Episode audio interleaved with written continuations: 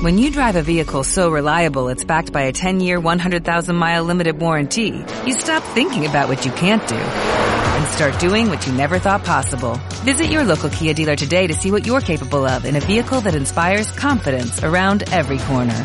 Kia, movement that inspires. Call 800-3334-KIA for details. Always drive safely. Limited inventory available. Warranties include 10-year 100,000-mile powertrain and 5-year 60,000-mile basic. Warranties are limited. See retailer for details. Salmo 143. Salmo 143.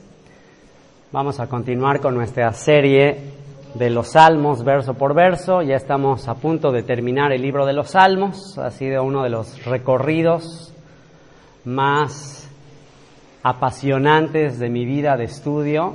El libro de los Salmos ya se convirtió de verdad en mi sección favorita de toda la Biblia, ya que el libro de los Salmos no nada más a nivel doctrinal contiene pues toda la información que necesitamos para, para entender el plan de Dios.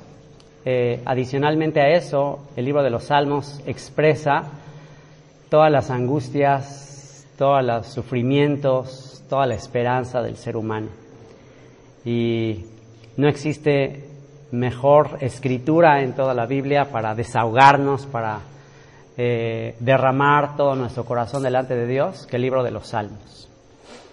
Y hoy en el libro de los Salmos vamos a estudiar el Salmo 143, que es como una continuación del Salmo 142 que estudiamos la semana pasada y que tiene que ver con una situación que vivió el rey David, en la cual se encontraba entre la espada y la pared.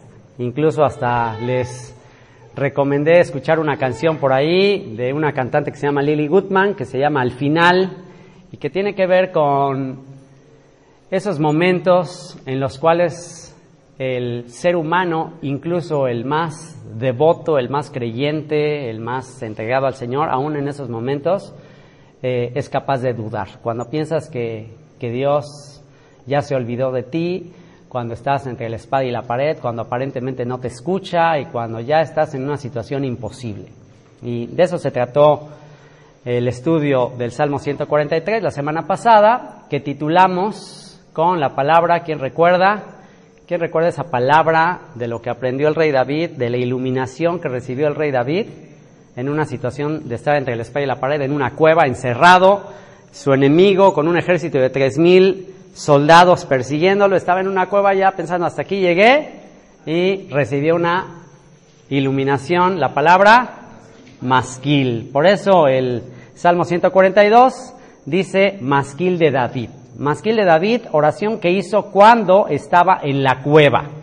David huyendo de su eh, de su rey, del rey de Israel en aquel momento, el rey Saúl, lo andaba persiguiendo, andaba con este ejército de tres mil soldados, y David huyendo en las montañas, en las cuevas, se mete a una cueva, y qué casualidad, qué coincidencia, que de cientos de cuevas que hay en ese lugar, la cueva a la que se mete es justo la cueva a donde llega el que lo anda persiguiendo, el rey Saúl. Y bueno, de las cosas que aprendes una vez que conoces al Dios de la Biblia, una vez que conoces las escrituras, algo que aprendes del Señor es que la palabra, una palabra que se repite mucho en la Biblia, es la palabra aconteció.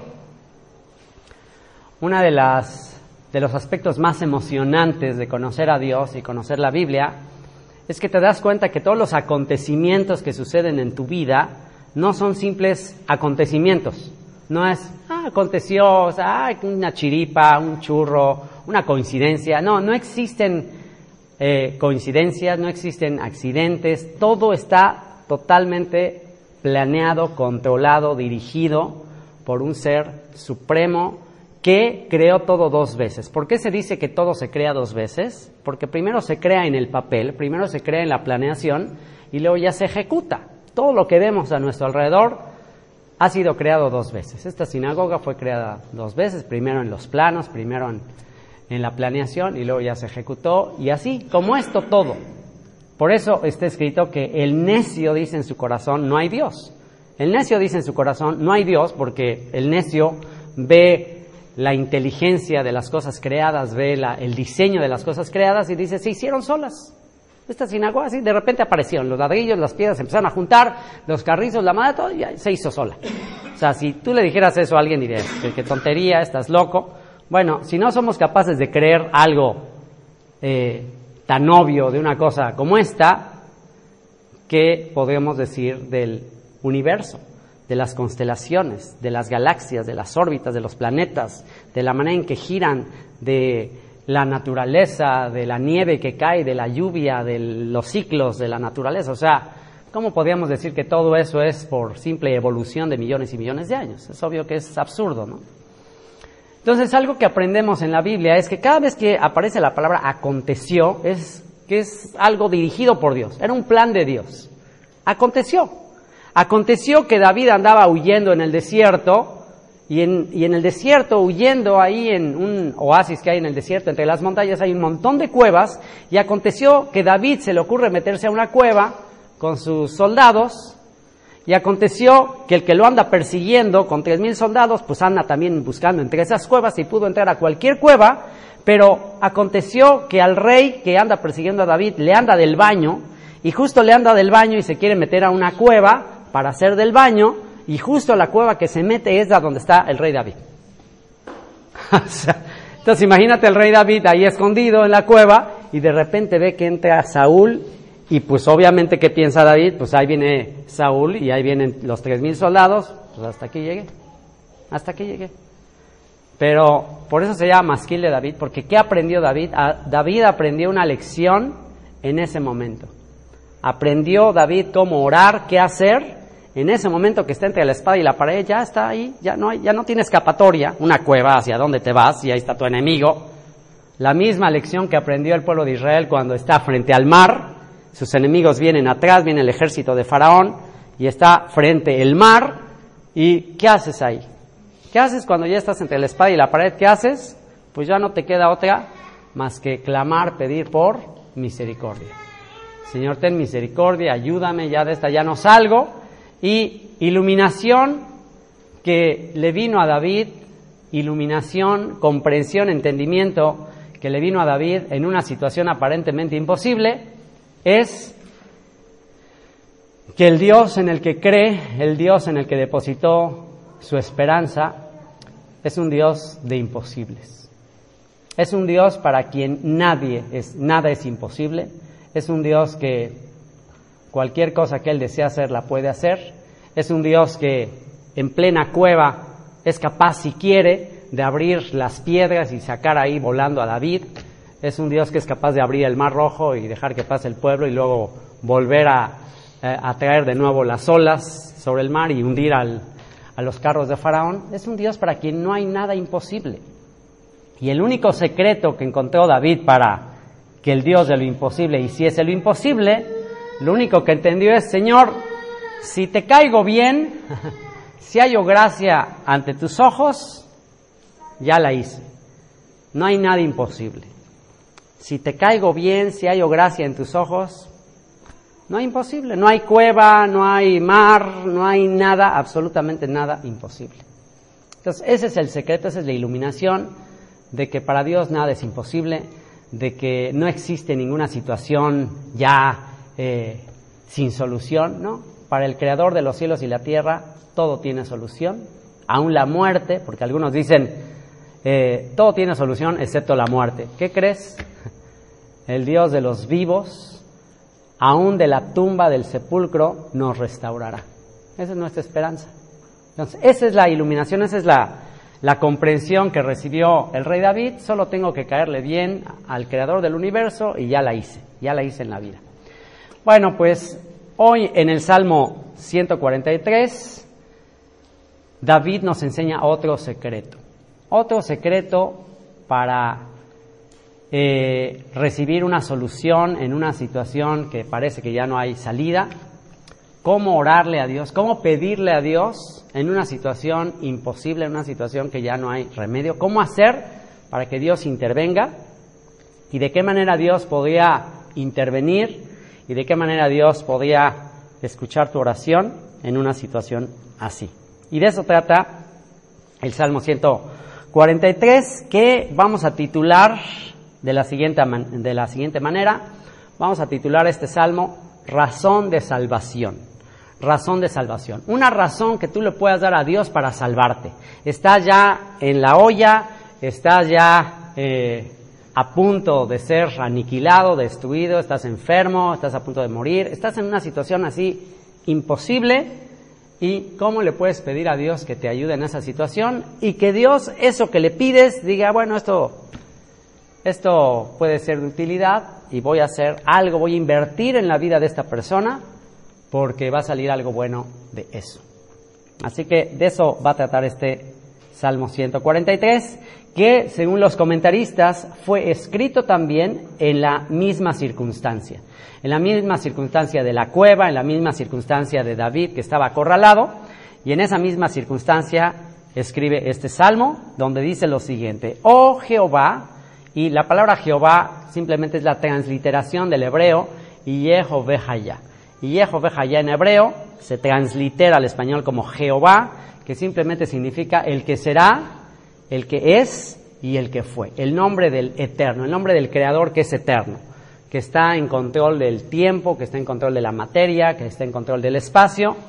Y le dice David al creador del universo, le dice David al eterno, oh eterno, oh el que será, el que es y el que fue, oye mi oración, escucha mis ruegos, respóndeme por tu verdad, por tu justicia. Y aquí está el primer secreto. David le pide, respóndeme por tu verdad y por tu justicia. No le dice, respóndeme por mi verdad y por mi justicia, porque si fuera por mi verdad y por mi justicia, pues ya hasta ahí llegaste.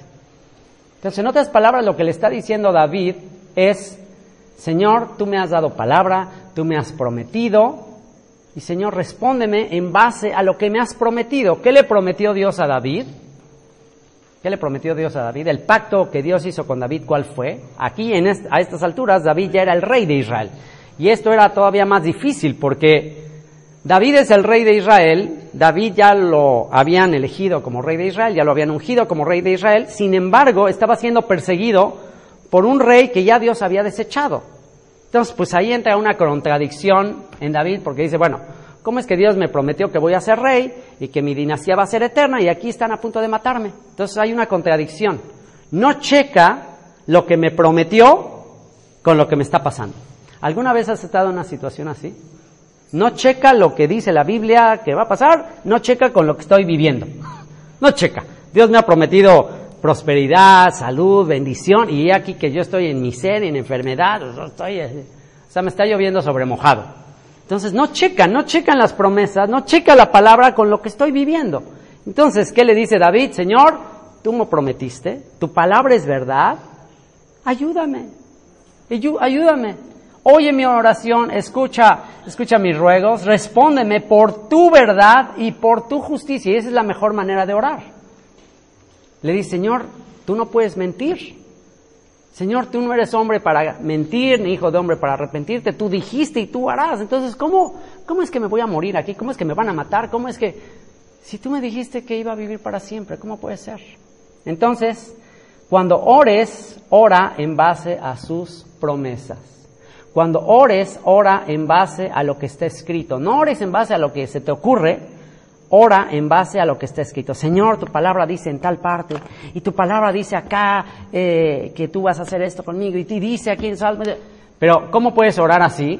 La única manera que puedes orar así, pues es si conoces la palabra, si conoces las escrituras. Si no conoces las escrituras, y tú puedes saber bastante de la espiritualidad de una persona cuando le escuches orar. Cuando escuches orar a alguien vas a saber de el conocimiento de la fe de esa persona en base a lo que dice. Y hay veces que escuchas las oraciones y pues, oraciones que, que sobre todo los papás que tenemos hijos que nos están observando, bien haríamos en que cuando nuestros hijos nos escuchen orar, escuchen que de nuestra boca sale la palabra de Dios, salen promesas de Dios. No, ah, Señor, pues ayúdame ahí en el tráfico, o ayúdame en esta situación, o sea, orando puras cosas sin sentido. Entonces David oraba basado en las promesas, en las escrituras, en lo que Dios había prometido. Porque, pues si tú le pides algo a Dios que Él ni ha prometido, que Él ni ha dicho que lo va a hacer, entonces, ¿qué seguridad tenemos de que lo va a cumplir? En cambio, si oramos basado en sus promesas, tenemos la seguridad de que Él va a cumplir su palabra. Entonces le dice David, oh Eterno, oye mi oración, escucha mis ruegos, respóndeme por tu verdad, por tu justicia, y no entres en juicio con tu siervo, porque no se justificará delante de ti ningún ser humano. No se justificará delante de ti ningún ser humano. Y esta es una verdad eterna. Ningún ser humano tiene los méritos para recibir un favor de Dios. Entonces por eso le dice, conforme a tu justicia, conforme a tu verdad, conforme a tu misericordia, Señor, porque no tengo méritos, no hay nada en mí por lo cual yo pueda pedirte. Porque ¿quién puede ponerse a discutir con Dios y justificar que lo que ha hecho es correcto? ¿Quién puede? Salmo 103, 130, versículo 3 dice, si mirares a los pecados, oh Señor, ¿quién podrá sostenerse en pie? Si Dios te escudriña con una lupa, si Dios pone a analizar, se pone a analizar tu vida y mi vida, si pone a ver, eh, se pone a ver nuestra vida, nuestro carácter, nuestras actitudes, nuestras acciones. Hoy aprendimos en Mateo 6 que no, no basta con tener buenas acciones, es necesario tener buenas actitudes, buenas intenciones. Si Dios analizara nuestras obras y nuestras intenciones con lupa, ¿quién podría sostenerse en pie? ¿Quién podría decir, ay, mira, qué santo, qué justo? ¿Quién podría decir? Entonces David está diciendo, Señor, si tú me analizas, si tú analizas al ser humano, ningún ser humano se justificará delante de ti. Y luego dice, porque ha perseguido el enemigo mi alma, ha postrado en tierra mi vida, me ha hecho habitar en tinieblas como los ya muertos. Y esto es una referencia a lo que él está viviendo. Y dice, me ha perseguido el enemigo de mi alma. El rey Saúl lo estaba persiguiendo y lo estaba persiguiendo sin causa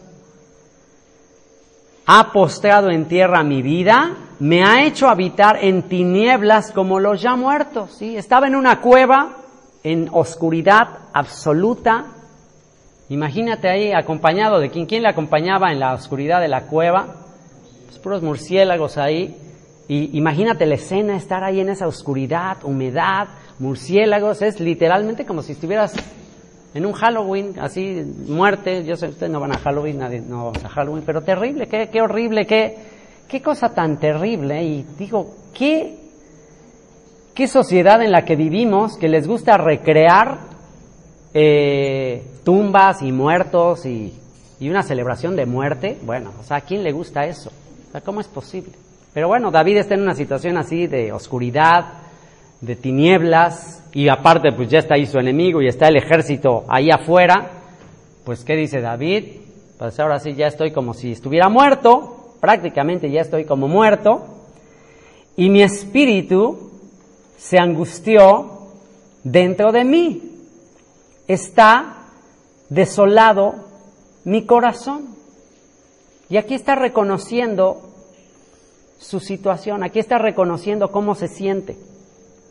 Y este es un principio muy importante al orar. Aquí estamos aprendiendo otra manera de orar eh, delante de Dios. Delante de Dios tienes que derramar tu corazón. Delante de Dios no tengas temor de derramar tu corazón, de expresar lo que realmente estás sintiendo. Y eso es lo que David le está diciendo, mi espíritu se angustió dentro de mí, está desolado mi corazón. Y también David está expresando su bancarrota espiritual. David está, eh, está, simplemente diciendo, Señor, estoy como muerto, no tengo ningún mérito, estoy totalmente angustiado.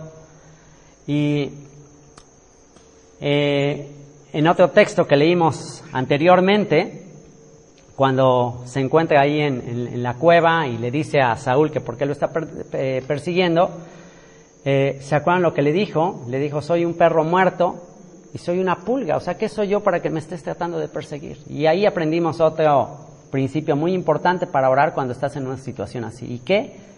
Reconocer tu bancarrota espiritual, reconocer tu falta de méritos para ser escuchado, reconocer que ¿qué somos? Una pulga.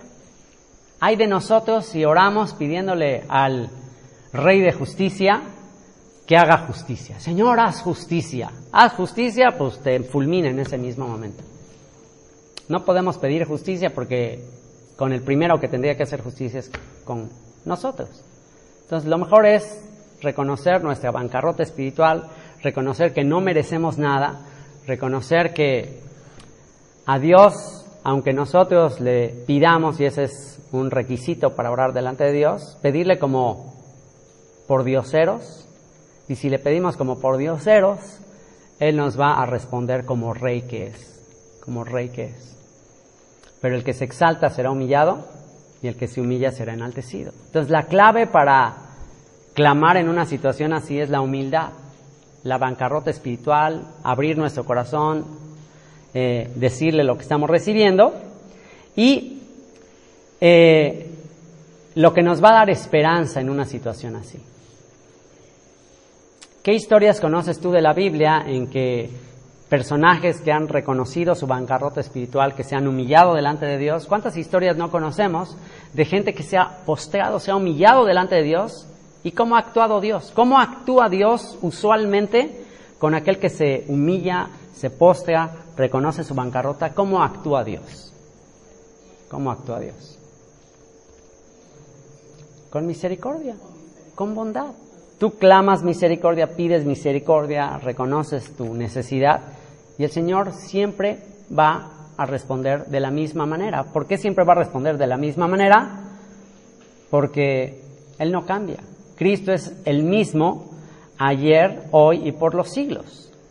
Así que un buen tip, un buen consejo cuando estés en una situación imposible, muy difícil, en vez de pensar en el futuro, en vez de pensar incluso en esa situación presente, que a lo mejor en ese momento ni siquiera parece presente, ni siquiera parece un regalo, más bien parece una broma de mal gusto, una pesadilla.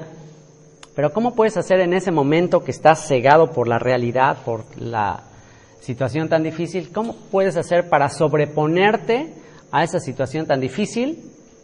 Ve lo que hace David. En esa situación imposible, David hace lo siguiente, me acordé de los días antiguos. Eso es clave. Me acordé de los días antiguos. Si tu presente es terrible, si estás viviendo un día terrible, acuérdate de los tiempos antiguos.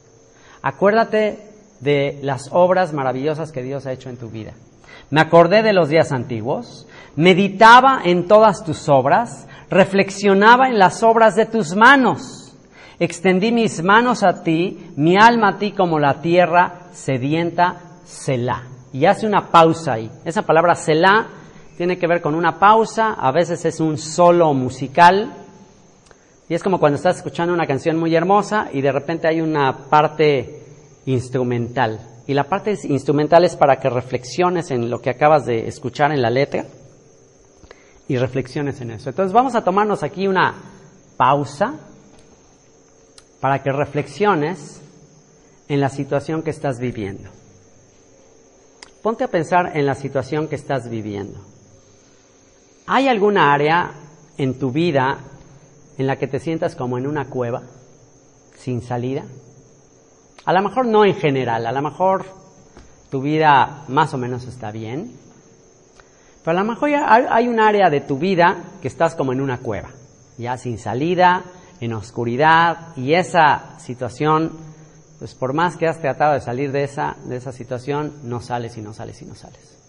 Puede ser en el aspecto económico, puede ser en el aspecto de la salud, puede ser en el aspecto familiar. Y trata de pensar si estás viviendo ahí en una situación así, en una cueva. Y te voy a invitar a que hagas una pausa desconectando tu pensamiento de la situación imposible en la que estás, desconéctate de ahí, quita tu mente de, esos, de esa situación y lleva tu mente a pensar en los días antiguos, en las maravillas que Dios ha hecho en la antigüedad, en el Dios que creó los cielos y la tierra, el Dios que en las tinieblas, en la oscuridad, dijo, sea la luz, ¿y qué sucedió? Y fue la luz. En aquel que separó la luz de las tinieblas, en aquel que creó la vegetación, en aquel que eh, puso en los cielos la luna, el sol, para señorar en el día y en la noche, y las estrellas y toda esta grandeza, ponte a pensar y a reflexionar en todas sus obras. Por eso vale la pena venir a un lugar como este, en contacto con la naturaleza, porque aquí por un momento te olvidas de toda tu aflicción, de toda tu problemática allá en, en la jungla de asfalto y al ver cómo aquí cada criatura y las abejas y las avispas y las hormiguitas y todo lo, todo lo que ves a tu alrededor, todo tiene un orden perfecto y a todos Dios los alimenta y Dios está en control de todas estas cosas. Aquí ya ves tu vida en perspectiva y dices, ¿de qué me estoy preocupando? No, no estoy en ninguna cueva sin salida. Aún la cueva en tinieblas sin salida, si Dios, si a Dios le caigo bien, si Dios se agrada y si hago lo que también voy a decir en este salmo, Dios me puede sacar de esta. Me acordé de los días antiguos, meditaba en todas tus obras, reflexionaba en las obras de tus manos. Y esta palabra reflexionaba en las obras de tus manos, este pasaje del versículo 5, reflexionaba en las obras de tus manos, eh, también, según los comentaristas judíos, también tiene una traducción alternativa y tiene que ver la palabra reflexión con la palabra conversación. En otras palabras, la conversación está conectada con la reflexión. En aquello que tú reflexionas y meditas y piensas y piensas y piensas, de eso vas a hablar. De eso vas a hablar. En vez de estar hablando y tú por, tú por la conversación de una persona, puedes darte cuenta cuáles son sus pensamientos. Dice, de la abundancia del corazón habla la boca. Cuando entonces, cuando tú escuchas a una persona que habla con negativismo, con, eh, con preocupación, con afán. Entonces ya con eso te puedes dar cuenta que su corazón medita en esas cosas. Que en su corazón todo el tiempo está pensando en temores, preocupaciones, afanes. Pues eso es lo que está pensando continuamente y de qué va a hablar. Pues eso. Por eso dice la escritura, meditarás en este libro de la ley, ¿cuándo? De día y de noche, para que guardes y hagas conforme a lo que en él está escrito, porque entonces harás prosperar tu camino y todo te saldrá bien. ¿Quieres tener tranquilidad y quieres que tu plática y tu conversación sea edificante y agradable de escuchar? Reflexiona en estas cosas. Pero si no estás reflexionando en estas cosas, pues ¿en qué va a estar reflexionando? Tienes dos opciones al estar en la cueva. O estar reflexionando en los murciélagos y en la popó de los murciélagos, y en que esa popó es súper dañina y es cancerígena y no sé qué, y estoy respirando, ya no voy a respirar, me voy a enfermar, y estás en la cueva nada más pensando en ese negativismo. o puedes estar en la cueva, en la misma circunstancia, pues puedes estar pensando en las constelaciones, en el universo, en las plantas, en los animales, en la lluvia, en la belleza del mar.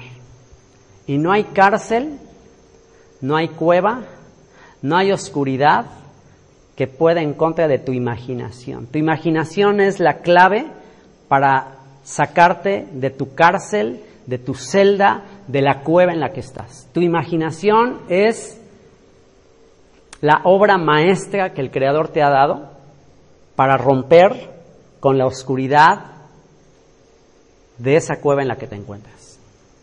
Tienes el poder de la imaginación, tienes el poder para con tu mente pensar en todas las cosas buenas que Dios ha hecho. Entonces tú decides, tú decides si estar en la cueva pensando en la popó de los murciélagos o tienes la opción de estar pensando en las obras maravillosas y hermosas que Dios ha hecho, en el pasado. Y dice, extendí mis manos a ti, mi alma a ti, como la tierra sedienta. ¿Y de qué está sedienta nuestra alma? ¿De qué está sedienta nuestra alma? De escuchar su palabra. Ahora, la tierra seca, desértica, ¿qué puede producir? Tú ves tierra así seca, seca, así ya toda agrietada. ¿Y qué produce la tierra seca? Nada. Pero una vez que empiezas a ver cómo, aún en el desierto, es algo increíble, aún en el desierto, en tierra seca, árida, empiezan a caer las primeras gotitas de lluvia y en poquito tiempo eso que estaba desierto ya ves que empiezan a surgir vida y empiezan a surgir plantitas. ¿Y de dónde surgió todo esto? De la lluvia que cayó de los cielos. Entonces tu vida, mi vida, son áridas, son infructuosas, no van a producir absolutamente nada si solamente estamos meditando en la oscuridad. Si solamente estamos meditando en las tinieblas, en la oscuridad, en lo que este mundo produce, si solamente estás alimentando de las series de Netflix, ¿qué vida, qué fruto va a producir tu alma? ¿Qué fruto? Es como tierra seca sin ningún fruto. ¿Qué dijo Yeshua? ¿De qué manera Yeshua dijo que produciríamos mucho fruto? Dice, así como el pámpano está unido a la, a la vid, la rama de donde salen las uvas tiene que estar unido al, al tronco, y si se permanece unida al tronco, va a producir mucho fruto. Pero separados de mí, ¿qué dijo? Nada podéis hacer. Separados de mí, nada podéis hacer. Pero si permaneces unido a Él, ¿y cómo puedes estar unido a Él? Él es la palabra. Él es la palabra. Estudiando su palabra, meditando de día y de noche, eh, cuando estés en tu casa y cuando andes por el camino y al acostarte y al levantarte, estás meditando en su palabra, estás meditando, meditando, meditando, meditando. Oh, cuánto amo tu ley, todo el día es mi meditación. Estás meditando, meditando como tierra seca que anhela y la lluvia y ¿qué va a pasar? Vas a producir fruto. Respóndeme pronto, oh eterno, porque desmaya mi espíritu. Respóndeme pronto, oh Señor, oh el que será, el que es y el que fue, porque desmaya mi espíritu. No escondas de mí tu rostro, no venga yo a ser semejante a los que descienden a la sepultura. Y aquí empieza la negociación de David. Aquí es donde David empieza a darle una razón a Dios de por qué contestar su oración. Porque dice, Señor, si no me contestas, si no me respondes y me agarra este ejército, pues hasta ahí llegué. Y si me agarra este ejército, pues ya me morí. Y si me morí, y si voy al sepulcro, ¿de qué utilidad te voy a hacer? ¿Para qué te voy a servir si me muero? ¿Qué provecho puedo ser para ti si estoy muerto? Y aquí viene la parte final. Hazme oír por la mañana tu misericordia. Hazme oír por la mañana tu misericordia. Y fíjense lo que dice, no dice, hazme ver tu misericordia. No dice, hazme ver, hazme ver, me dice, hazme, le dice, hazme oír. La fe viene por el oír. Aquí viene otro secreto. Está escrito que no andamos por vista, sino andamos por fe. No te bases, no fundamentes tu vida en base a las circunstancias. No pongas tu confianza en las circunstancias, ni tampoco te llenes de aflicción en base a las circunstancias, a lo que ves. Pues en base a lo que ves, ¿qué estaba viendo él? Pues puras tinieblas, pura oscuridad, puros murciélagos. No, no veía, estaba ahí en una situación totalmente adversa. Pero, ¿qué es lo que le dice el Señor? No tiene que ver esto con lo que veo, sino con lo que oigo. Quiero escuchar tu palabra, quiero que tú me hables, Señor. Hazme oír por la mañana tu misericordia, porque en ti he confiado. Hazme oír por la mañana tu misericordia. La fe viene por el oír y el oír por la palabra de Dios. Que nos acostumbremos a que nuestra vida sea dirigida por la instrucción, por la dirección que recibimos de Dios a través de su palabra. Por eso, en estas nuevas series que estoy grabando, el énfasis de lo que estoy haciendo es a través de grabaciones de audio. De hecho, ya renuncié a la idea de estar haciendo videos de estudio, voy a enfocarme a los audios de estudio y que la vista sea con la palabra. Creo que es el mejor método, el escuchar y lo que veas con tus ojos sea el texto de la Biblia. Yo les recomiendo que combinen esas dos cosas. Les recomiendo que, que combinen la vista y el oído, pero la vista no viendo, no viéndome a mí o viendo algo, que la vista sea leyendo el texto. Que tu vista sea el texto, que estés leyendo el texto y adicionalmente estar leyendo el texto, estés escuchando la palabra. Y dice, hazme oír por la mañana tu misericordia, en la mañana. En la mañana es fundamental, es clave que antes de que te metas a ver tu agenda y qué tienes que hacer el día de hoy, aquí viene otro secreto, inicia tu mañana escuchando de Él, escuchando de su misericordia, escuchando su palabra. Inicia tu día escuchando su palabra. Pero su palabra, Hay infinidad de estudios muy amarillistas, muy llamativos, y lo que más vende es un poco como, es un poco como los, los periódicos estos llenos de noticias trágicas y todo. Bueno, hay algo que se está moviendo también en el ámbito de la fe, que es de ese tipo, es como la alarma de la fe, como el periódico Alarma. En México, para los que no conocen México, hay un periódico que se llama El Alarma y que todo el tiempo te están poniendo eh, accidentes, tragedias, secuestros, robos, y que mira, y que le descuartizó, y que, ay, que o sea, puras así este, noticias terribles. Eh, y hay algo como similar a eso en el ámbito de la fe.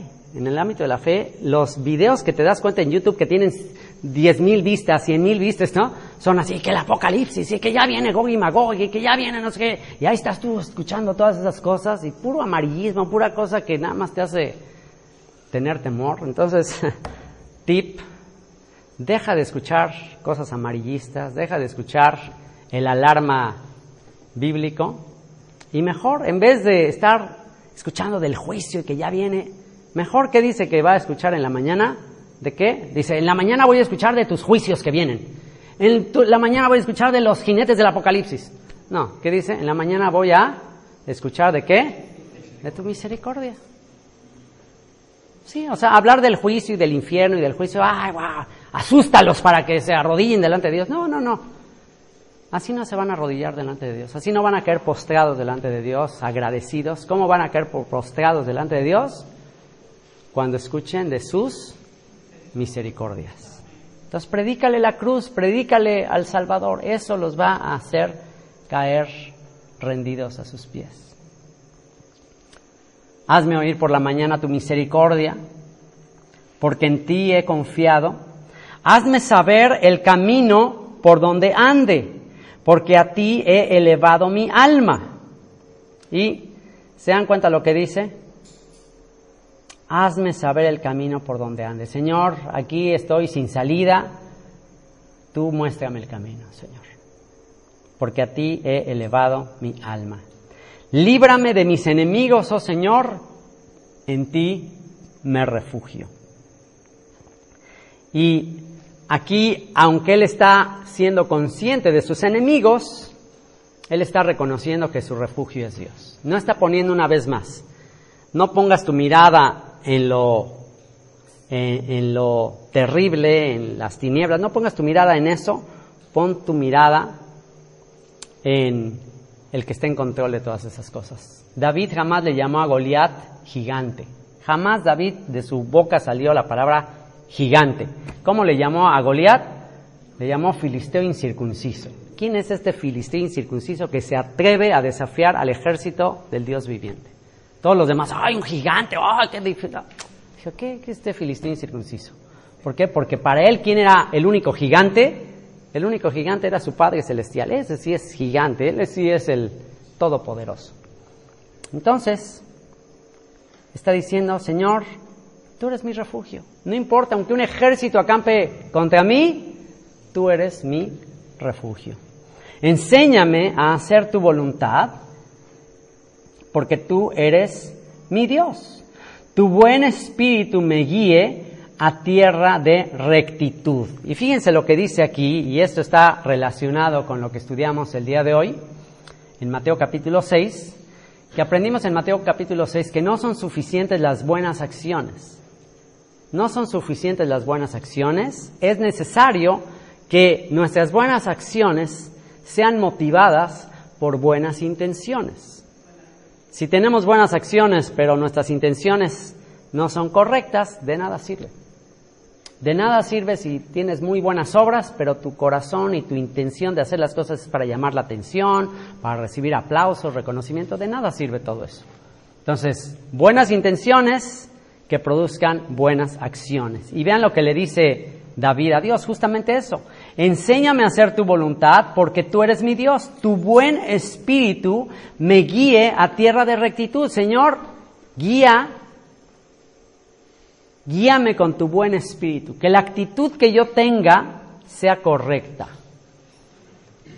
Aquí también nos está hablando de lo que se conoce en la Biblia como el espíritu de la ley. No es suficiente conocer la letra de la ley. No es suficiente el conocimiento de la ley. Es fundamental y sin eso la letra mata. Es el espíritu que vivifica es el Espíritu de Dios, es el Espíritu detrás de la ley. Podrás tener todo el conocimiento, pero ¿qué dice la Escritura? Que somos y tenemos todo el conocimiento, tenemos todo el conocimiento y toda profecía y toda ciencia, pero su buen Espíritu no me está guiando. Entonces, si tengo profecía, si conozco todos los misterios y no tengo su buen Espíritu que es amor, ¿qué dice? Nada soy, de nada me sirve, de nada me sirven todas esas cosas con una mala actitud. Así que si es su buen espíritu el que me guía a toda verdad, a su palabra, pues entonces va a ser el complemento perfecto. Y dice, por tu nombre, oh Señor, me vivificarás. Y aquí es una razón de por qué me está, por qué me vas a dar vida, Señor. ¿Por qué me vas a vivificar? ¿Por qué te pido que me, que me saques de esta situación de muerte? Por tu nombre, por tu nombre, por tu fama, por tu prestigio, no por mi prestigio, no por mi reconocimiento, no para yo apantallar a los demás, no por tu nombre, Señor, que yo viva para anunciar tu nombre, que yo viva para anunciar tus virtudes.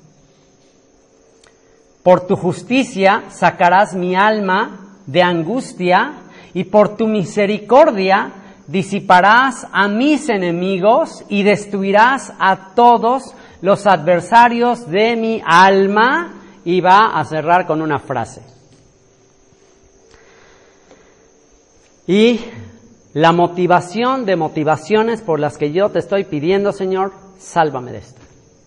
La motivación de motivaciones o la razón de razones por la que te estoy pidiendo, Dios, dame tu salvación. La razón de razones es porque yo soy tu siervo porque yo soy tu siervo, porque te voy a servir, Señor. Líbrame de mis enemigos, porque soy tu siervo.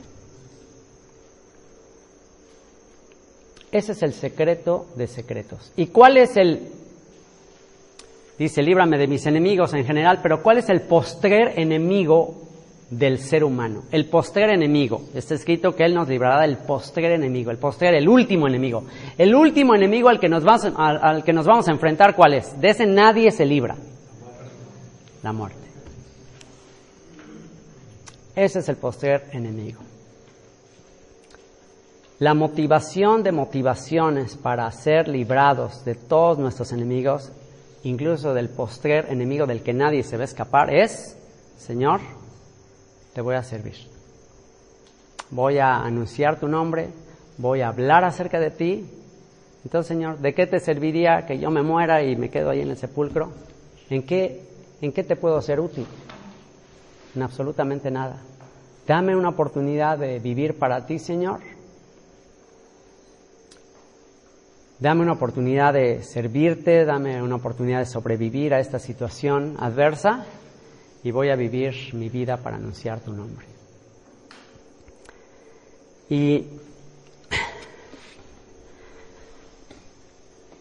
hoy le dije a mi amigo Jorge, eh, mi amigo Jorge Herrera, ustedes que están aquí, pues ya lo conocieron, está aquí eh, frente a ustedes. Pero para los que están en la grabación y no sepan quién es Jorge Herrera, Jorge Herrera es el autor del libro que narra mi historia.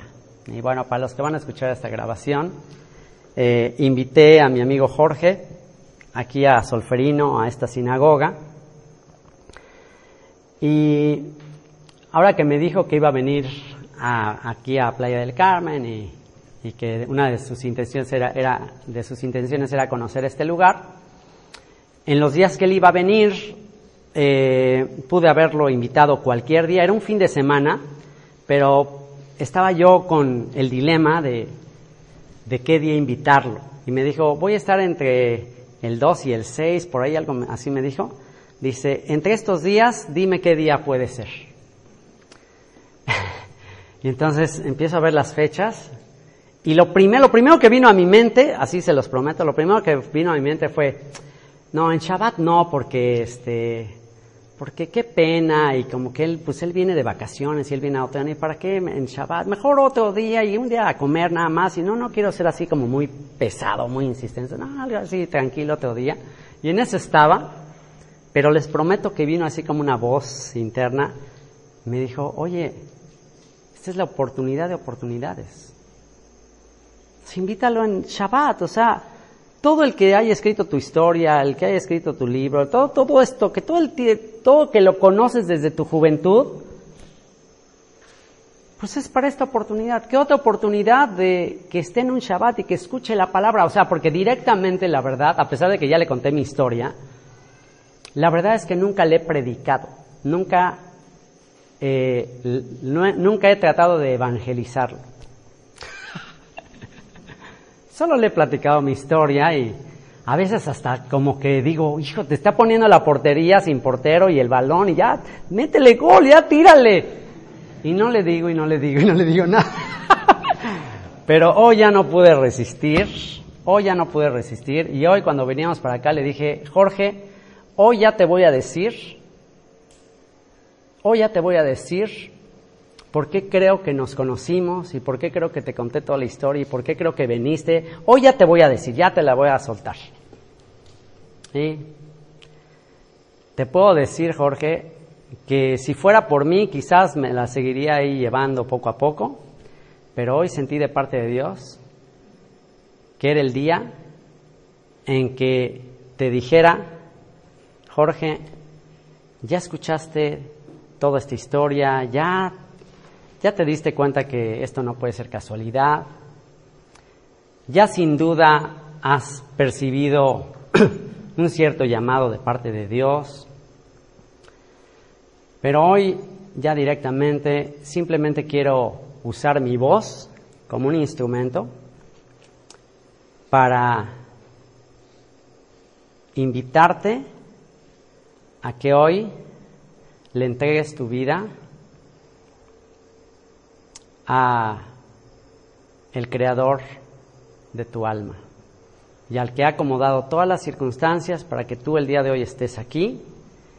Y yo quiero invitarte, así como en alguna ocasión alguien a mí me habló de estas cosas y me dijo así de simple, entrégale tu vida al Señor, entrégale tu vida.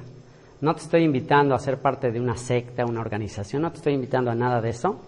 Te estoy invitando a simplemente decirle las mismas palabras que el rey David le dijo a Dios, Señor, soy tu siervo, quiero servirte y líbrame de todos mis enemigos. Si tú tienes un enemigo, Jorge, y ese enemigo que tienes es la muerte. Y se me hace también muy curioso, interesante que aún lo que te pasó en este viaje, te hizo ser sensible y darte cuenta de lo frágiles que somos.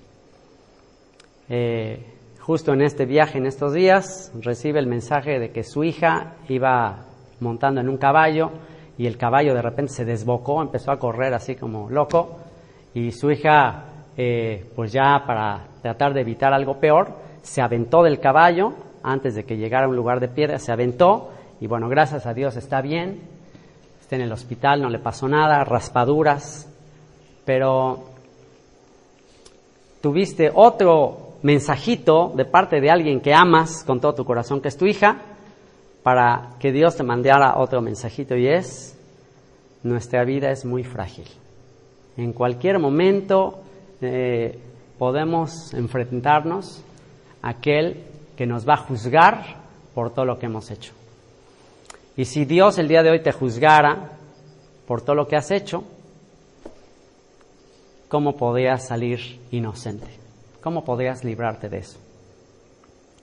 Y la buena noticia que hoy te quiero eh, predicar, Jorge, y bueno, todos aquellos que van a escuchar esta grabación, es que el juicio que estaba sobre nosotros, el juicio por el cual eh, está escrito que habríamos de pagar por todo lo que hicimos, ese juicio fue absorbido y fue tomado por el Hijo de Dios, por Jesucristo. Cristo en la cruz tomó el juicio que estaba sobre nosotros.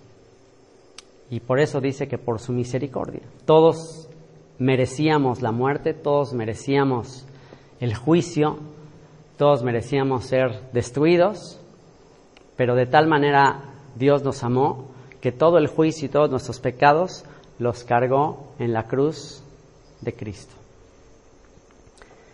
Y en ocasiones pensamos que tenemos que estar ya ahí en, la, en, en el lecho de muerte para entregarle nuestra vida a Él.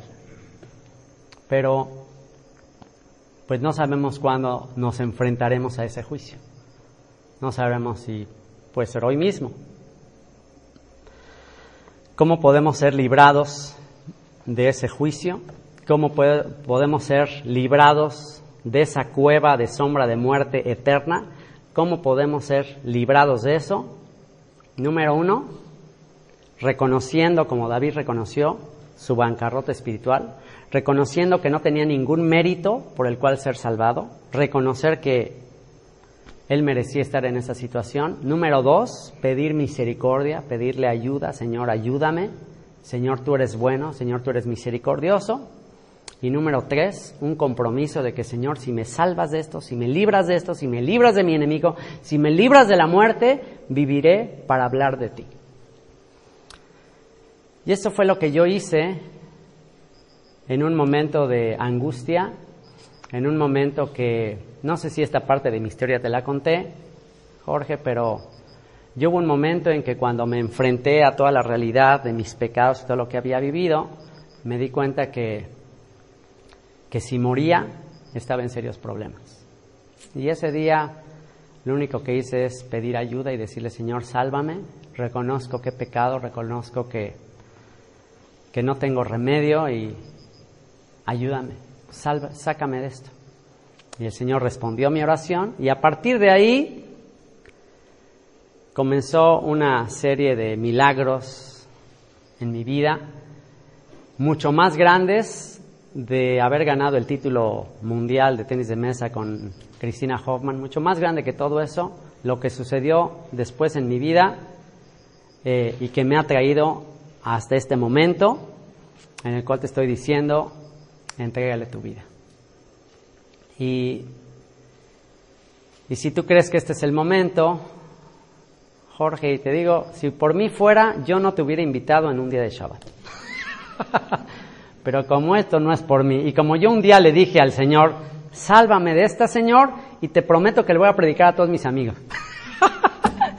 pues bueno, ha llegado el día que cumpla esa promesa, y hoy te quiero anunciar y te quiero invitar a tomar la decisión más importante de tu vida y la, y la decisión que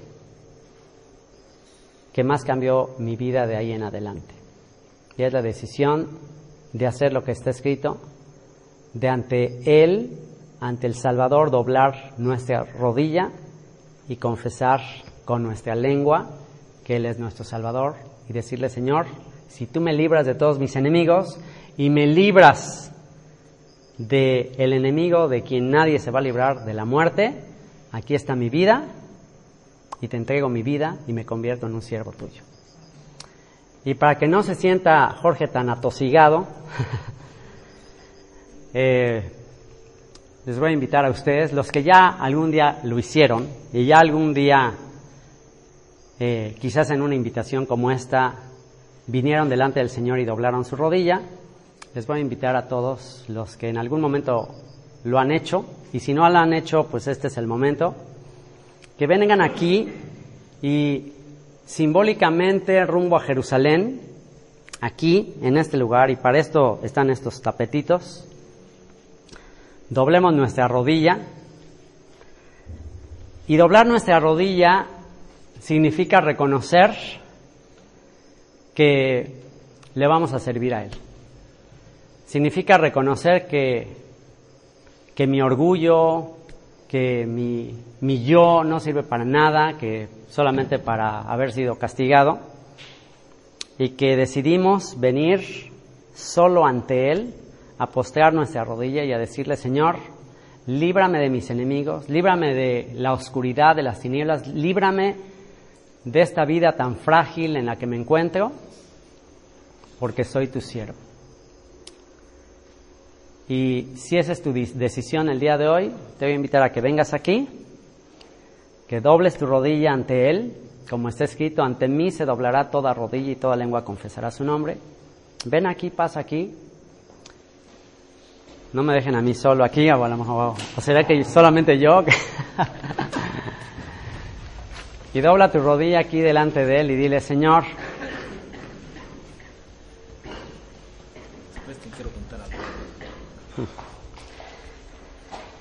Y dile, Señor, eh, ahora entiendo que nada es coincidencia. Ahora entiendo que desde el vientre de mi mamá tú me habías elegido para ser tu siervo, porque tu palabra dice que no depende del que quiere ni del que corre. No es que yo te esté eligiendo en este momento, es que tú me estás eligiendo a mí. Es que tú me estás llamando a mí, Señor. No soy yo el que elegí seguirte, no soy yo el que elegí servirte, eres tú el que me elegiste para ser tu siervo. Eres tú el que fuiste a buscar a David, aun cuando él no estaba ahí en casa de su papá, tú fuiste a buscarle a él, lo sacaste del redil de las ovejas para ser rey sobre Israel. Y así a nosotros, Señor, nos sacaste del muladar, nos sacaste del lodo, a mí me sacaste del lodo sin que yo te buscara, yo no preguntaba por ti, a mí no me interesaba nada relacionado contigo y fuiste tú quien me buscaste.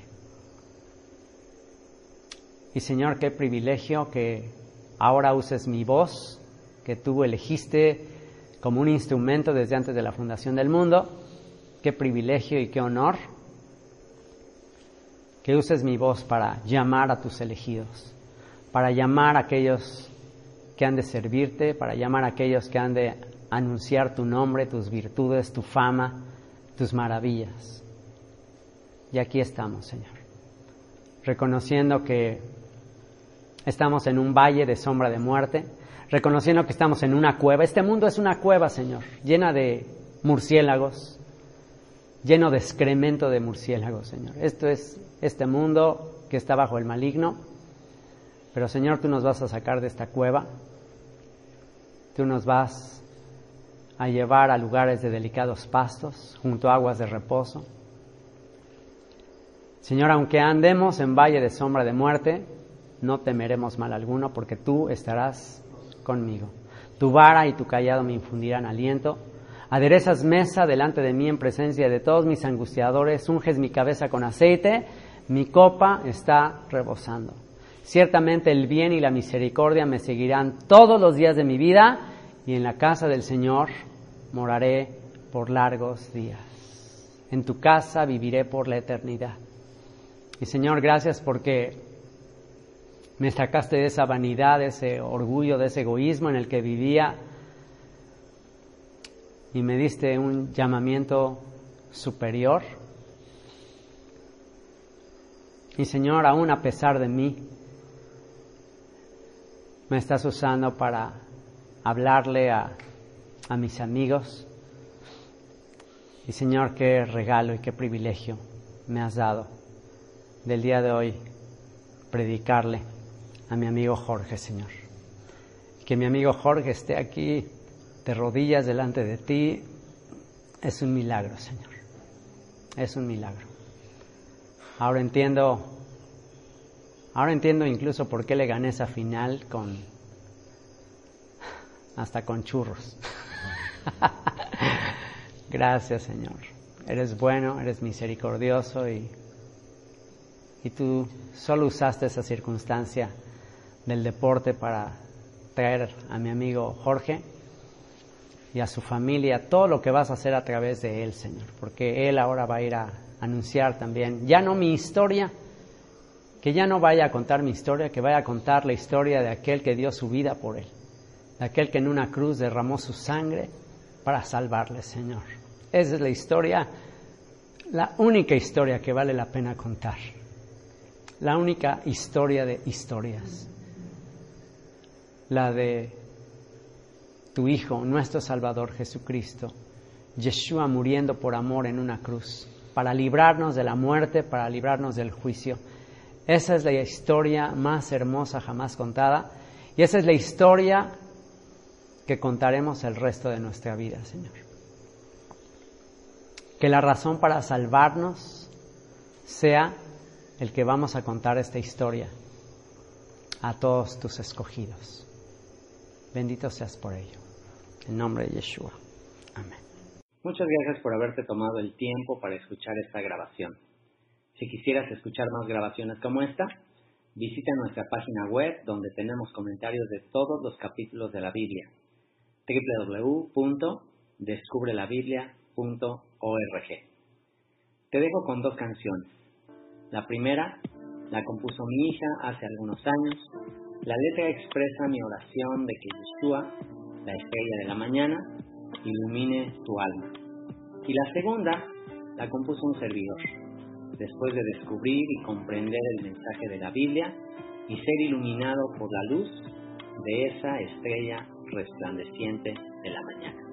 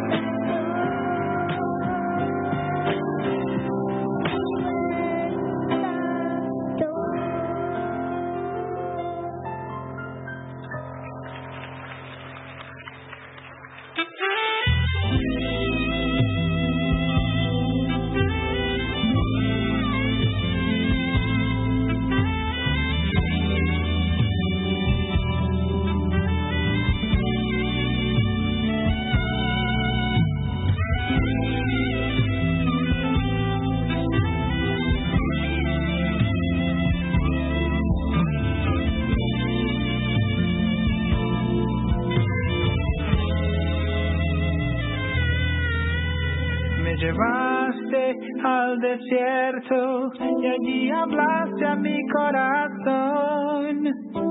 Reconoceré tu voz, me cautivo tu perdón.